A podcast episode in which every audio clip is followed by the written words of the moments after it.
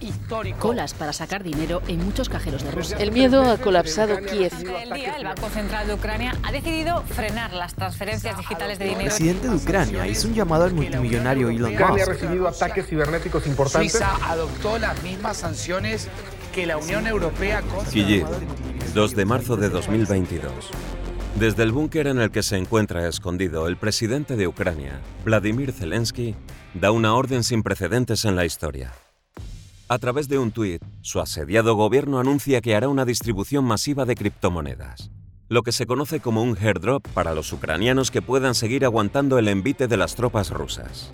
Unas criptomonedas que le están llegando a través de donaciones de todas partes del mundo. Y que este presidente, que ha demostrado su valor y compromiso por la democracia y la libertad frente a todo el planeta, ha decidido compartir con todos sus conciudadanos.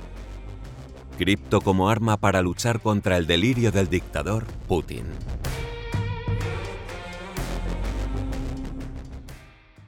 Debo empezar haciendo un mea culpa público, Santi, que creo que nuestros oyentes lo merecen. Ha habido guerra en Ucrania.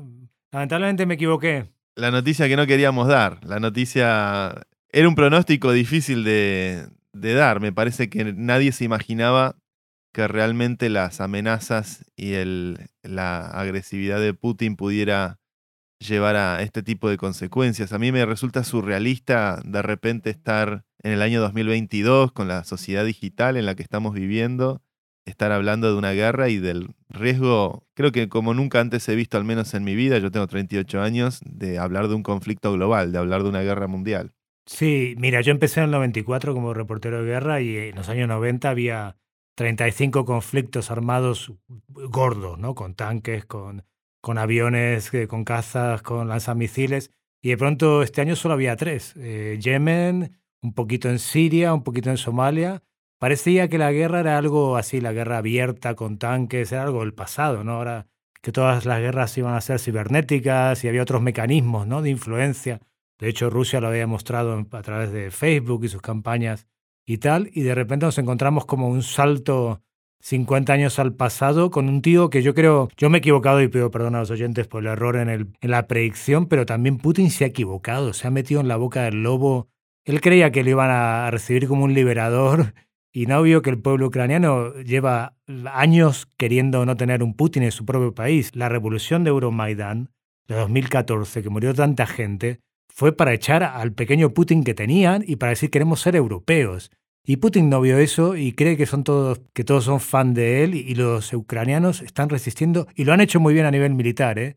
Te digo que me han dado he tenido varias discusiones en Twitter y aquí he estado en España mucho en los medios y yo creo que el ejército ucraniano lo hizo muy bien. Si iba a las fronteras, como hizo Georgia en 2008, que yo estuve en Georgia, si iba a las fronteras a esperarlo, perdía enseguida, porque los Georgia fueron cinco días. Y lo que han hecho es replegarse, esperar en las ciudades y hacer una guerra guerrilla, pues cuando tu enemigo es superior, no tienes otra, otra estrategia. Y la paradoja de todo esto es que cuando Bush se lanza en 2003 a invadir Irak, Putin le dice, te vas a meter en un nuevo Vietnam. Y es lo que ha hecho ahora de alguna manera Putin, ¿no? Meterse en una guerra que para ganarla va a tener que matar a mucha gente inocente y eso es lo peor, ¿no? Va a tener que realmente bombardear.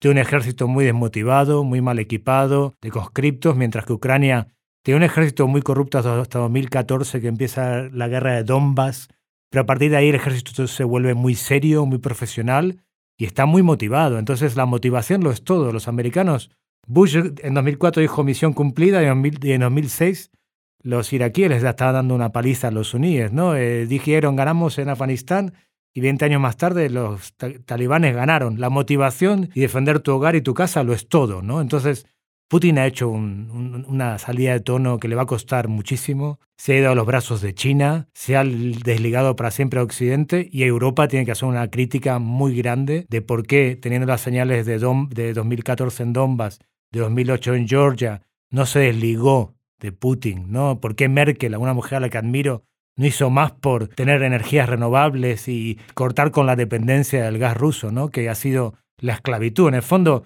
ha sido todo, se ha vendido al pueblo ucraniano por intereses comerciales, ¿no? Y eso me da pena porque Europa se supone que tiene otros valores. Pero bueno, hablemos de la tecnología que en esta guerra tiene mucho positivo también. Y ahí quiero que tú nos ilumines, eh, Santi.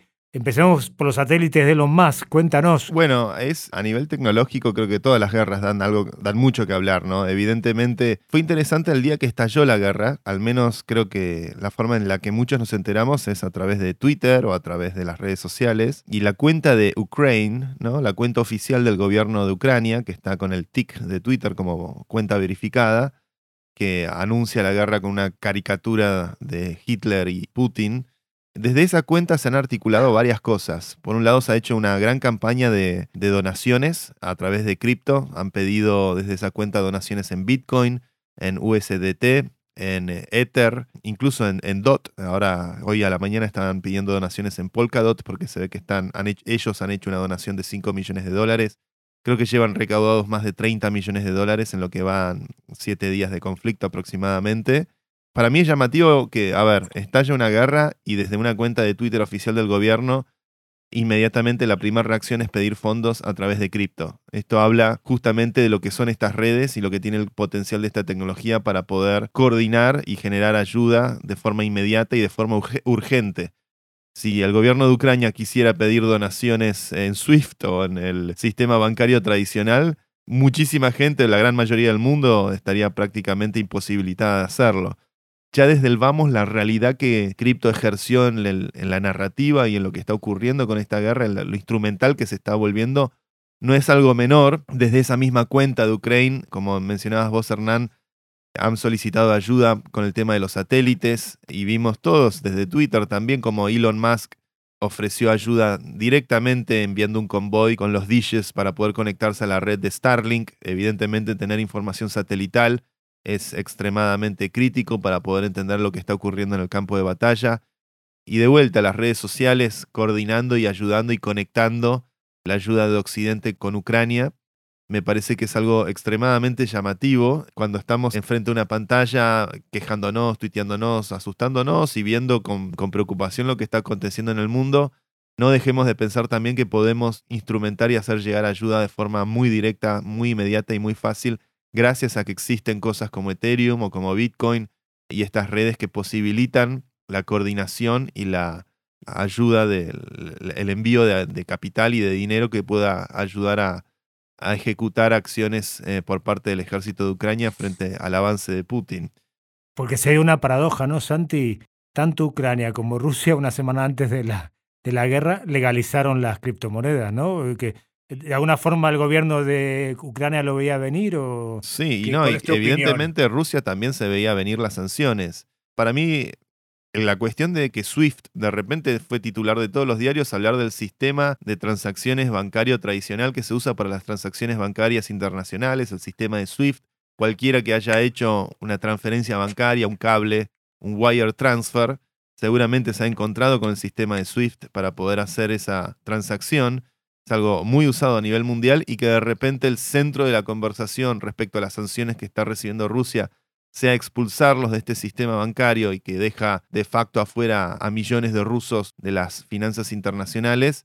Fíjate que Rusia efectivamente, el Banco Central ruso, semanas antes del conflicto, reconoce a Bitcoin como moneda compatible con el sistema económico de ellos, no sanciona al Bitcoin, no va en contra del Bitcoin, probablemente como una medida preventiva para poder atender el riesgo de una sanción internacional, cuando el mundo entero está hablando de un sistema bancario que de un plumazo dentro de esta guerra y de vuelta deja afuera a millones de personas, a millones de rusos que nada tienen que ver, que de repente ven todos sus ahorros, todas sus finanzas eh, y todas sus posibilidades financieras arruinarse a raíz de, de estas decisiones que se toman desde arriba.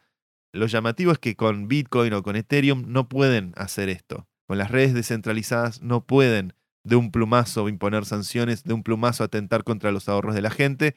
Y lo que ha ocurrido en estos días es que vimos una suba muy importante.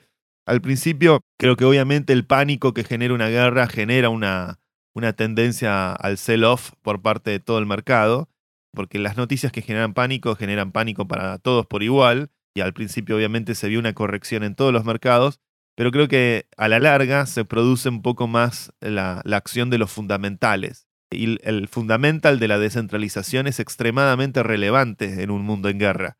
Los refugiados que hoy se están escapando de Ucrania, si se escapan con, el oro, con las alhajas, con, las, con sus ahorros físicos, muy tranquilamente alguien en la frontera o, u otra persona se los puede confiscar, se los puede robar.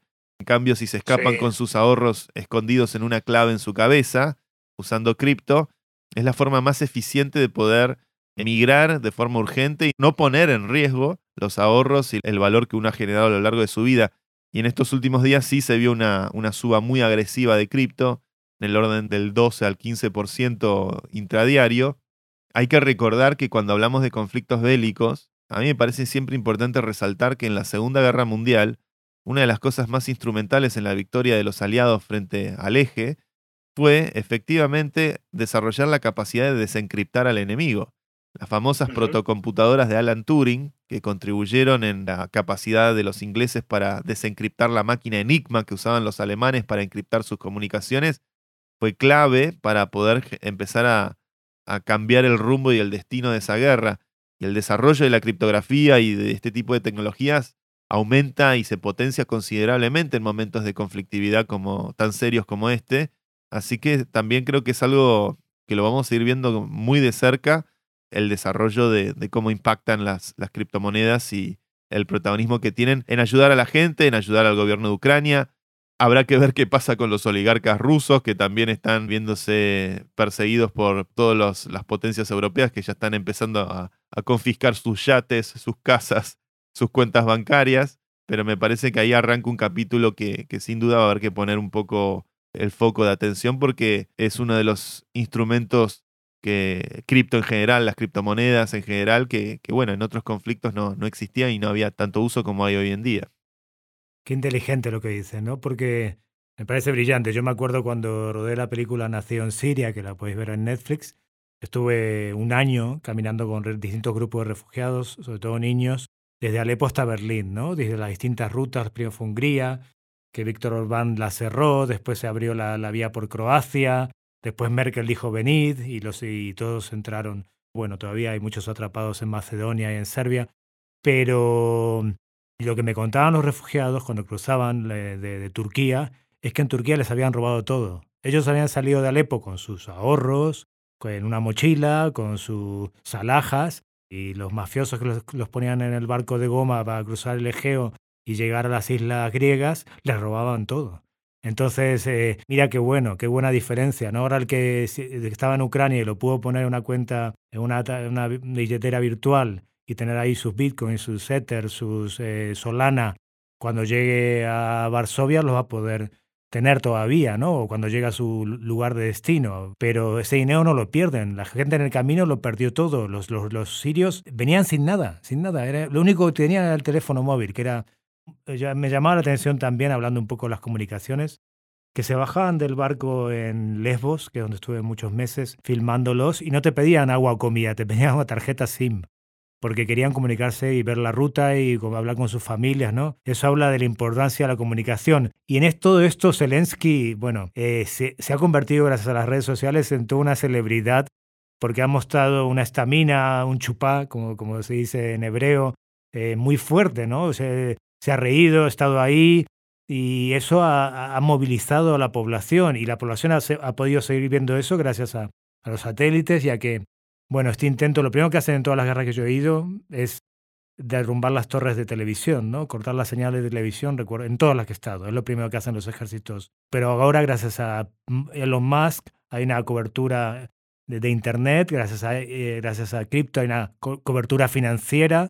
Digamos, esto les dará más posibilidad de resistir, ¿no? A, a esta invasión tan brutal que al final va a terminar siendo una guerra de guerrillas casa por casa, muy lamentablemente para todos, ¿no? Lo de Zelensky es realmente impresionante, porque yo recordaba también hace poco cuando ocurrió el retiro de tropas americanas en Afganistán y que el presidente afgano inmediatamente se fugó a los Emiratos Árabes eh, y desapareció del mapa. Lo, lo que es el liderazgo en las situaciones tan apremiantes como esta, ¿no? El, el hecho de, de que inmediatamente Zelensky desde las redes se mostraba caminando por Kiev, dando un mensaje de, lucha y estando donde hay que estar. Y afortunadamente creo que Ucrania tiene la dicha de tener a alguien que, que está, que está ahí dándolo todo por su país. Tratar de entender también desde el lugar de cada uno cómo se puede ayudar, que realmente no sintamos que Ucrania es algo distante, algo lejano y algo ajeno. Me parece que esto sí convoca al, al mundo entero y que tiene a través de las redes, a través de Internet, es desde el lugar de cada uno tratar de pensar cómo uno puede colaborar, desde una donación hasta, hasta conectar gente, hasta tratar de entender cómo desde las industrias o desde el trabajo al que ocupa uno, tratar de entender cómo ayudar o contribuir en el conflicto para que idealmente esto termine lo más pronto posible. Acá una de las cosas que yo te quería preguntar, Hernán, es ¿qué pasa si es un conflicto largo? ¿Qué, qué riesgos corremos si esta guerra no es una guerra de siete días y empieza a ser una guerra de meses y que, y que se extienda en el tiempo? ¿Qué puede generar esto en el, en el arrastre de, de las otras naciones? Porque ya estamos viendo gobiernos como Estados Unidos, como España, que ya están efectivamente mandando equipamiento y, avanzando en, tratar de ayudar a Ucrania, pero también gobiernos como Suiza o Suecia, que han sido históricamente neutrales, que también están empezando ya a, dejar esa política histórica de la neutralidad y tratar de asistir y de, abastecer al, ejército de Ucrania en todo este conflicto. ¿Qué va a ocurrir con eso? Porque el gran pánico de Putin en algún punto era evitar que Ucrania se transforme en una base de la OTAN, evitar que haya un riesgo de defensa para su país. Ucrania al mismo tiempo solicitando una membresía a la Unión Europea. hace dos días lo vimos a Zelensky hablando en el Congreso Europeo, demostrando y exigiendo que, Ucrania es parte de Europa. Y de repente estamos con esta discusión, ¿no? ¿Es, Ucrania Europa o no? no? Políticamente hablando, ¿es Ucrania parte de la Unión Europea o no? Y dibujar esa frontera parece como determinante en, en cuanto a la voluntad política y de defensa y militar que tiene Putin. Y no parece ser una cosa de resolución fácil. Entonces es, es como una gran incógnita que puede llegar a suceder con esto. Sí, es una gran pregunta. A ver, yo no voy a hacer más predicciones porque ya, ya, ya me han regañado en Twitter y con razón y me he disculpado. Digamos, predicciones las dejamos a un lado. Yo os digo, pero inclusive en Donbass, que es la zona más disputada donde empezó la guerra civil en el 2014, el 70% de la gente quería ser ucraniana, tiene una identidad muy fuerte. Es un pueblo muy mestizo, muy mixto, aunque son eslavos, se sienten europeos, han dejado su sangre en la plaza de Maidán en el 2014-2015 para decir que quieren ser europeos. Entonces es un pueblo soberano. A mí lo que piense Putin me, me trae sin cuidado. Este pueblo quiere ser europeo tiene raíces europeas, también las tiene eslavas, pero prefiere vivir pegado a una comunidad como la europea, donde no hay oligarcas, donde no hay una corrupción rampante. Digamos, Putin es el primero con su, con su sistema de represión de la oposición, con su sistema de beneficiar a sus amigos, que, que los expulsa, ¿no? Ellos quieren ser europeos, se sienten europeos porque ven que Europa es un lugar con todos sus defectos, que los tiene, que son muchos, mucho más civilizado y humano y democrático para vivir. ¿Escenarios posibles? Bueno, que el pueblo ruso derroque a, Putin. Otro, otra opción es eh, que Ucrania resista mucho tiempo y que las fuerzas de Putin no aguanten lo suficiente. Vemos las noticias de, bueno, tanques sin gasolina, eh, soldados que no quieren matar a sus, pues se consideran primos, no quieren matar a civiles ucranianos, que el propio ejército se les revele. Y el tercer escenario es una paz que con una ocupación, ya lo dije cuando hice la predicción equivocada, que, que es imposible ocupar Ucrania. Eh, Putin le sale una fortuna mantener Crimea, que es una península. Mantener un país como Ucrania, que tiene 600.000 kilómetros cuadrados, que tiene 40 millones de habitantes, con un país como Rusia, que tiene 140 millones, pero tiene el PIB de Texas, es imposible. No puede mantener su propio país con un ingreso per cápita de 9 mil dólares menos va a poder eh, mantener a 44 millones de ucranianos. Entonces, lo de la ocupación está, es muy complicado. Entonces, sería una paz, no sé, hay que, eh, Putin se inventará una excusa para salir de ahí en algún momento, porque si la guerra para, largo, quien más pierde es él, ¿no? Eh, perderá el pueblo ucraniano en vidas y cada día que se pierde es un dolor para todos, pero la guerra de guerrillas siempre la pierden. La, recordemos Vietnam, recordemos Irak, recordemos Afganistán, Puedes tener todos los tanques del mundo que quieras, pero si tienes un pueblo comprometido, motivado, que va a defender su territorio, pase lo que pase, le puedes ganar a quien quieras, ¿no? Entonces se ha metido en un lío Putin que él, él tendrá que saber por dónde salir. Y las sanciones, Occidente se ha puesto las pilas. Ojalá confisque todas estas empresas pantallas que tienen los oligarcas, pero también es muy complicado porque eh, han puesto mucho dinero en empresas occidentales, entonces no es tan fácil como parece, lo decía Paul Krugman el, el, sábado en el New York Times, ¿no? Bueno, no es tan fácil congelarle las cuentas, porque sus cuentas están en apartamentos en Nueva York, en, en empresas norteamericanas, en empresas europeas. Hay que deshacer tantos ovillos, ¿no? Para tirar del hilo de, bueno, ¿a quién pertenece esta empresa eh, pantalla con, con base en Bahamas de, o en las Islas Caimán, de quién es realmente, ¿no? Pero bueno, los tres escenarios eh, son malos. Yo me, me, equivoqué en la predicción anterior, pero lo que pido es calma. Calma a la gente. Estoy yendo mucho a las teles aquí, a la radio en España, calma. No, la opción nuclear eh, para mí está fuera de la mesa, es otra bravuconada de este hombre. Después de todo es un superviviente, lleva 22 años en el poder, de una familia pobre, fue ascendiendo del KGB hasta ser el jefe. Digamos, ha, metido la pata, se ha pasado de frenada, pensó que esto era Georgia, pensó que esto era Donbass, pensó que esto era Crimea, o que era Siria en 2015, donde entró y realmente paró la guerra arrasando la mitad de Alepo, eh, eh, la mitad este de Alepo la dejó sin edificios, una cosa brutal, crímenes de guerra por todas partes, pero lo mismo pensó de Ucrania, aquí se ha equivocado. Entonces, yo no creo que escale más eh, porque tiene todas las de perder, ¿no? y no, no es un suicida, es un tipo que ha calculado mal la jugada. Por eso mi predicción era que no lo iba a hacer, pero bueno, ahí están las consecuencias. Y hablando de cripto también, ¿te parece que esta subida del mercado, habrá muchas ballenas rusas? Perdón, eh, no quiero frivolizar con esto, pero... No lo descartaría. Y si yo estuviera en la cabeza de alguno de estos delincuentes, seguramente estaría pensando en poner los activos en, algo cripto como Bitcoin o, como, o como Ethereum. Lo que tal vez deberían saber o es importante resaltar es que al mismo tiempo todos los movimientos económicos que ocurran dentro de Bitcoin o de Ethereum, etcétera, son trazables. Los departamentos de inteligencia del mundo podrían técnicamente hacer seguimiento de ese dinero el día de mañana.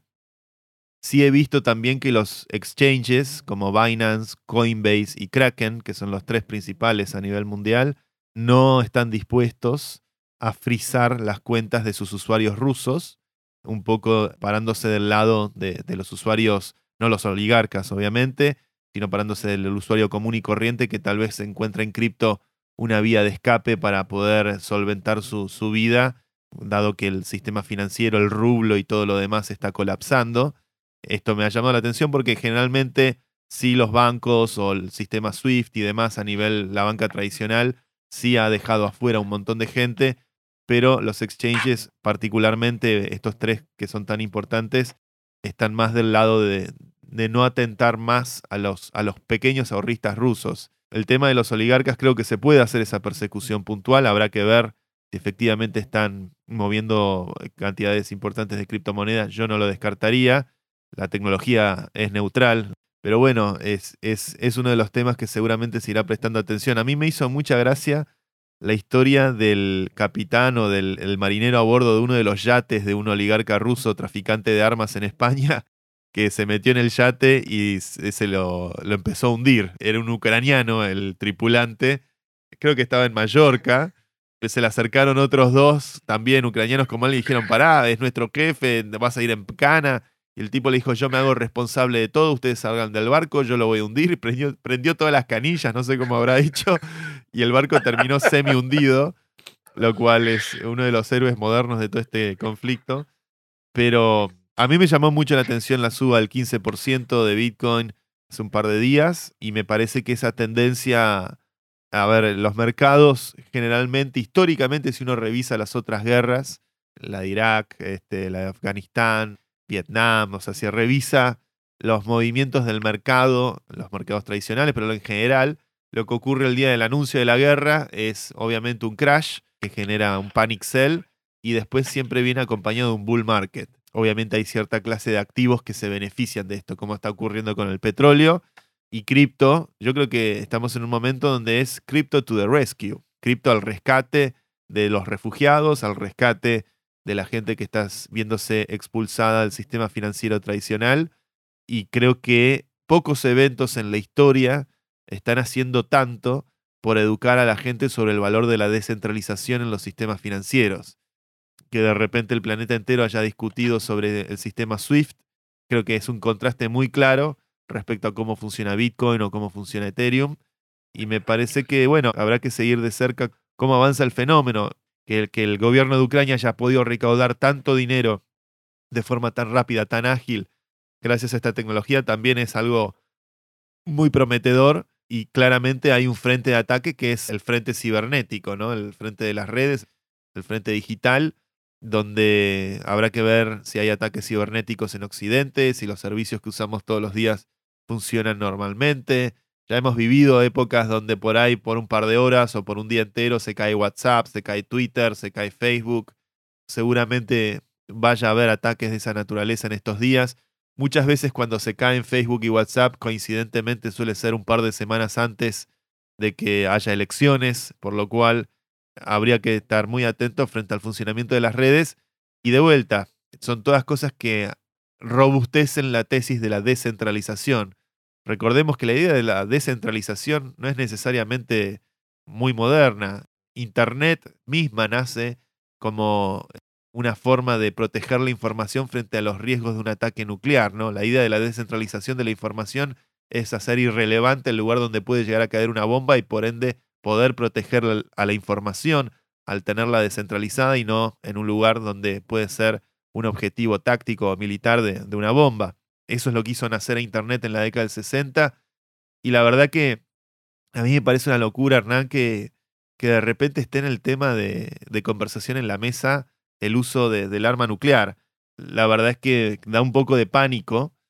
Si revisamos las palabras específicas que él usó, él no pronunció la palabra bomba nuclear per se o arsenal atómico, pero sí habla de subir las alertas, de subir el riesgo, y, Occidente interpreta eso como, como una amenaza velada de que efectivamente podría avanzar en esa dirección, lo cual sería una tragedia inmensa y lo cual, cuando empezaba la pandemia, me acuerdo que, bueno, lo veíamos como una cosa lejana en, China, que por ahí sería como el SARS o como otros virus que ocurrieron antes, que tal vez, nada, podía afectar un poco el funcionamiento de las aerolíneas y no mucho más.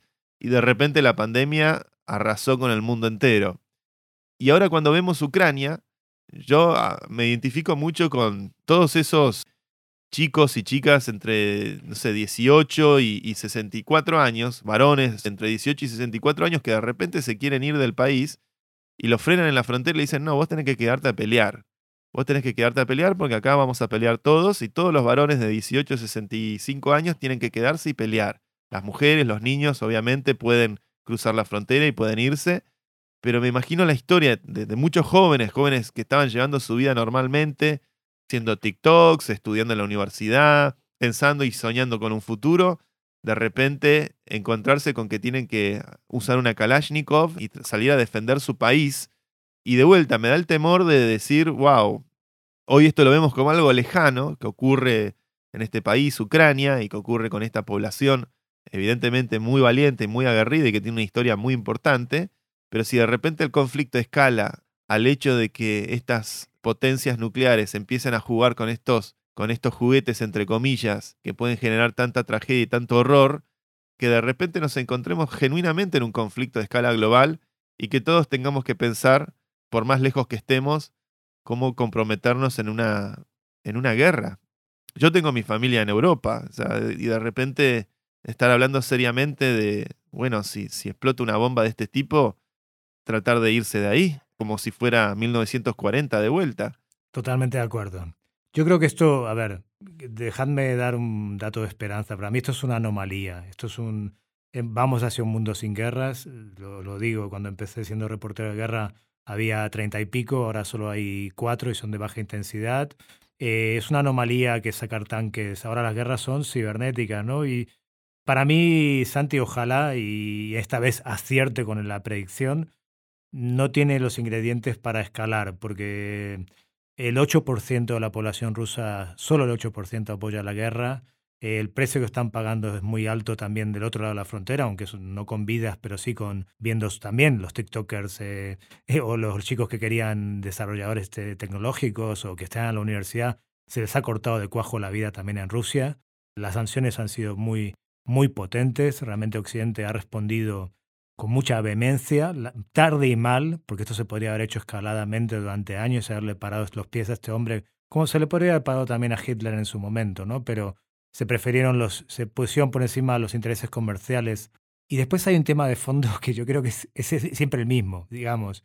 Si en 2008 Putin invade Georgia y en cinco días la conquista y se queda solo con una parte muy pequeña de Osetia del Sur, pero le dio una paliza al gobierno de Tbilisi a Saakashvili, que era el presidente en aquel momento. Y Europa ya ve que este hombre tiene ambiciones imperiales sin contar la guerra de Chechenia, bueno, que la primera fue de Yeltsin, pero la segunda fue de Putin y fue muy brutal. Si Europa ya vio eso, ¿por qué no dijo vamos a, dejar de depender de este señor y empezamos a apostar en serio por las energías alternativas, ¿no? Para, primero, pues estamos autodestruyendo como especie, el planeta está arrasado y cada día se contamina más y más plástico y tal. ¿Por qué no nos ponemos las pilas con esto? Pues de 2008 hasta ahora no nos hemos puesto las pilas con las energías renovables. Es, seguimos dependiendo del petróleo, del gas y el SARS-2, que ya hay un informe claro que, que salió de un mercado realmente y ya está claro y está científicamente comprobado que salió de un mercado se compró la semana, basta de conspiranoides, viene porque estamos arrasando los bosques. Entonces, mientras arrasemos todos los bosques, toda la selva, los animales saldrán. Y ahí salió el SIDA, así salió el SARS-1, el, el, el MER-2, el SARS-2, digamos. Si destruimos el planeta y dejamos a los animales sin su habitáculo natural, salen y traen enfermedades. Entonces, paremos de talar bosques, busquemos energías alternativas. ¿Qué otras llamadas de atención tenemos? ¿Cuándo vamos a cambiar por las energías alternativas, que son descentralizadas. Mira la paradoja, ¿no? Cada país tiene sus molinos de viento, cada país tiene sus centrales geotérmicas o lo que tenga en su momento que sea ecológico, sus ríos, y lo que tenga que implementar para ser independiente, ¿no? No dependiente de Arabia Saudí, que entonces masacra a los yemeníes y pagamos, y los yemeníes pagan el precio de nuestra adicción al petróleo. No dependiente de Putin, que pueda hacer lo que quiera porque Europa va a pasar frío en el invierno, pues pasemos frío e invirtamos el dinero en reconvertir el planeta y nos, evitaremos la próxima pandemia que está a la vuelta de la esquina y que tuvimos la suerte de que esta pandemia fuera benévola, porque es, es muy contagiosa pero mata al 0,5%, pero el SARS-1 mataba al 50%. El día que la próxima pandemia, el próximo mutación del COVID sea eh, con el nivel de contagio del SARS-2, pero con el nivel de, de, mortalidad del SARS-1, se va a la mitad de la humanidad al garete. Entonces, empecemos a escuchar las llamadas de atención. Este plan no podemos seguir así. No podemos seguir con el petróleo, el petróleo, el gas, el gas, el plástico en el supermercado, el plástico para todo. Por Dios, que como humanidad, como, somos una especie inteligente en teoría, ¿no? Y Putin se ha, crecido por eso, porque Europa, porque Merkel, que es una mujer a la que admiro, que, que recibió a aquellos refugiados sirios y fue la única eh, dirigente europea con los ovarios para decir que entren los sirios, que los vamos a integrar, y eso le ha beneficiado años más tarde. Hay estudios que muestran que la llegada del millón y medio de sirios a Alemania hizo crecer el PIB y que se han integrado muy bien porque era gente que venía de Alepo, gente preparada. Yo me acuerdo de caminar con uno que había estudiado en la Sorbona, que era un tipo... Pero, pero Merkel no tuvo la capacidad de decir, me voy a deslindar de Putin, voy a poner molinos de viento, paneles solares, voy a inventarme una nueva tecnología que, que haga que no dependamos del petróleo ni del gas, ¿no? Y en ese sentido seguimos fallando, ¿no? Y es una pena, pues las llamadas tensiones están ahí y como especie no vemos que nos estamos autodestruyendo. Entonces a mí me da más miedo esta destrucción del planeta y estas epidemias que, que lo de Putin, que ya nos está afectando, eh, Santi. Te hace una pregunta que a mí me llama mucho la atención. Tiene, y, quiero saber si tiene algo que ver con ese que solo el 8% de la población rusa eh, respalda la guerra.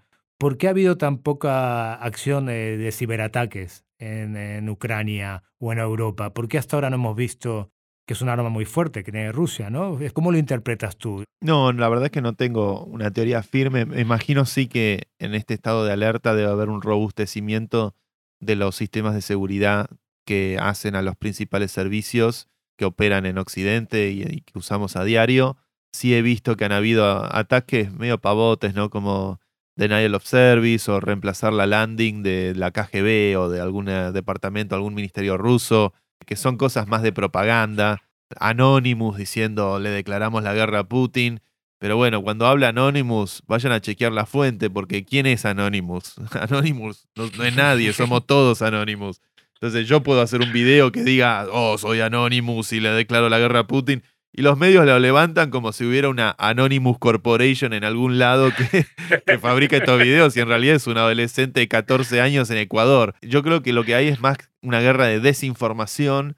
Una de las cosas tal vez que tenemos que prestar atención cuando arrancaba la, la pandemia del COVID, muy rápidamente empezamos a ver en las redes sociales videos de chinos comiendo sopa de murciélago, alimentando la, la hipótesis de que esto vino de un murciélago dentro de una sopa.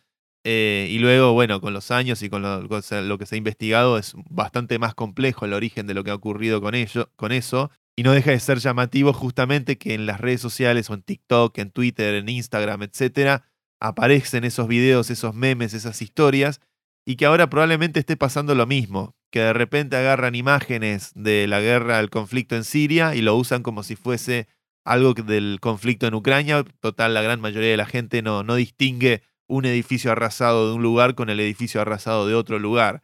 Entonces, estar muy atento a las fuentes, estar muy atento de dónde viene esa cuenta, qué hace esa cuenta históricamente, quiénes son las personas en común tal vez que siguen esa cuenta. El chequeo de la fuente de información creo que nunca fue tan relevante como ahora, porque va a haber una guerra de desinformación. Eh, yo creo que en Argentina todos nos acordamos del Estamos ganando de la revista, la revista Gente, eh, que de repente, bueno, eso con los pocos medios de información que había en aquella época, de repente el país entero pensaba que le estábamos ganando una guerra a Inglaterra cuando en realidad estábamos siendo masacrados por, por, por Inglaterra. Y creo que aquí también hay mucho interés en manosear y manipular la información. Como dijo Vitalik, la verdad que es un Vitalik de guerra. Cuando la cuenta del gobierno de Ucrania pidió donaciones, Vitalik muy rápidamente dijo, che, cuidado, tengan cuidado porque es un, un, ambiente muy hostil, no tenemos forma de verificar la veracidad de esto, así que cuidado con lo que hacen con el dinero, fíjense bien la fuente, hasta que muy rápidamente eh, se pudo verificar que efectivamente la cuenta, las cuentas de, de cripto que maneja el gobierno de Ucrania son efectivamente el gobierno de Ucrania y Vitalik eh, salió a, a reconocer que, bueno, no es un riesgo depositario hacer donaciones en esas cuentas. Sí, él, las colgó, ¿no? Él mismo en su, yo lo vi los tweets de él, las colgó, puso los hash de las cuentas del gobierno y dijo hay que mandar el dinero aquí, ¿no? Él es una persona extremadamente informada sobre la realidad geopolítica, o sea, es una de sus obsesiones al punto de que ha aprendido a hablar eh, mandarín para poder entender lo que pasa en China. Este, y obviamente es alguien que entiende, habla ruso perfecto, es hijo de exiliados, es gente que que ha sufrido lo que es la tiranía de Putin, lleva 20 años viviendo fuera de su país y viendo cómo su país quedó bajo el control de un tirano. Y creo que esto es una alarma para, para todas las, sociedades del mundo, ¿no? El riesgo de la tiranía, el riesgo de la centralización del poder, este, de la consolidación del poder en una persona, la intoxicación que eso genera, lo peligroso que eso puede llegar a ser para, para el destino de una nación. Es eh, realmente trágico que, que nada, estemos viendo cómo un psicópata está arrasando con la vida de miles de personas y no tengamos, no, nos veamos impotentes a la hora de poder frenarlo. Vos decías recién, Hernán, ¿no? Este, hoy tenemos el diario del lunes y vemos realmente la dimensión de, de locura a la que está dispuesta a llegar este hombre en pos de mantenerse en el poder. Porque yo trato de interpretar qué es lo que empuja a alguien a hacer esto, ¿no? Y, y si uno revisa la historia de Putin, siempre ha buscado los conflictos bélicos como una forma de, volver a, resetear su popularidad puertas adentro, ¿no? Como de forma doméstica, a medida que él iba perdiendo popularidad, de repente desatar un conflicto bélico lo transforma a él inmediatamente como un, un héroe, puertas adentro, y ese patrón ha sido recurrente a lo largo de los últimos 21 años que lleva en el poder. Me resulta incomprensible en el siglo XXI. Claramente hay que, hay que empezar a, las guerras tienen algo que sí generan grandes saltos de avance tecnológico. El, desarrollo de la energía atómica fue una consecuencia de la Segunda Guerra Mundial. El desarrollo de la computación fue una, una consecuencia de la Segunda Guerra Mundial. El desarrollo de la catapulta habrá sido una consecuencia de las guerras de, la época renacentista. ¿no? Esto ha sido eh, sistemático a lo largo de la historia y seguramente veamos grandes avances tecnológicos en pos de la urgencia y la emergencia que, exige la situación y ojalá sean avances en pos de, de, generar menos dependencia energética de este tipo de tiranos y, y generar formas de energía más soberanas y más este, que tengan mayor, mayor capacidad de cuidar el medio ambiente, de cuidar el planeta, porque al final los humanos terminamos siendo presa de los humanos y, es, y eso es muy peligroso.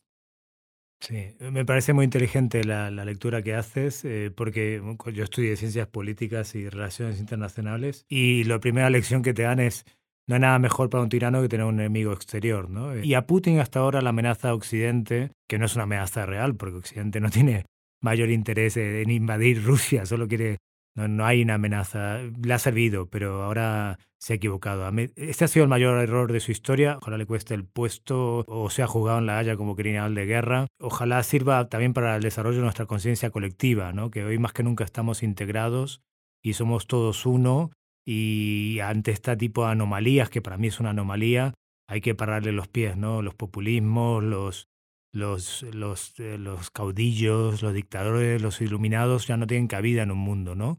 En este mundo interconectado, donde todos tenemos derecho a la privacidad, derecho a, que se nos respete financieramente, eh, en, todo, ¿no? Tenemos un derecho inalienable, un derecho humano, ¿no? Que es lo que, lo que debería regir la relación con los estados y con nuestra relación entre países. Se vea vulnerado de esta manera, para mí es un pequeño retroceso para dar un paso adelante. Me parece que leyendo tus palabras, creo que podemos dar un cierre optimista y que la gente, si quiere escuchar el capítulo 8, en No robes Bitcoin, porque hay trazabilidad, tú lo explicas muy bien en ese capítulo con tu inteligencia y con tu conocimiento del ecosistema. Sirve para los refugiados que no lo tenían los sirios, sirve para, para el gobierno de Ucrania, de Zelensky, de, de Kiev, para que se arme, pero que los oligarcas no se van a ir de, rositas, como se dice aquí en España, ¿no? No, no les va a salir gratis porque hay una trazabilidad de todo el dinero que muevan y tarde o temprano, en el momento que lo quieran hacer líquido, alguien lo estará esperando, ¿no?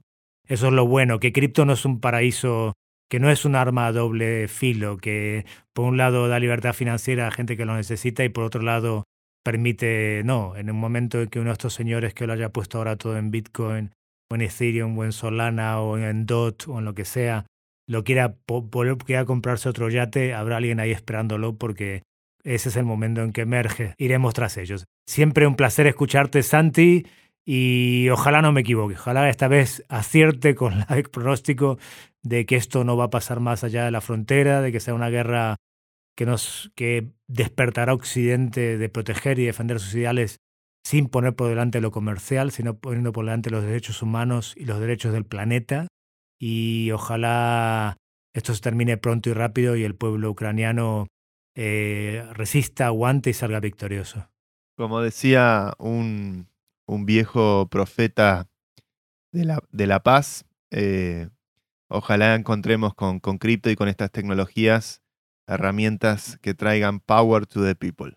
Grande. Un abrazo muy grande.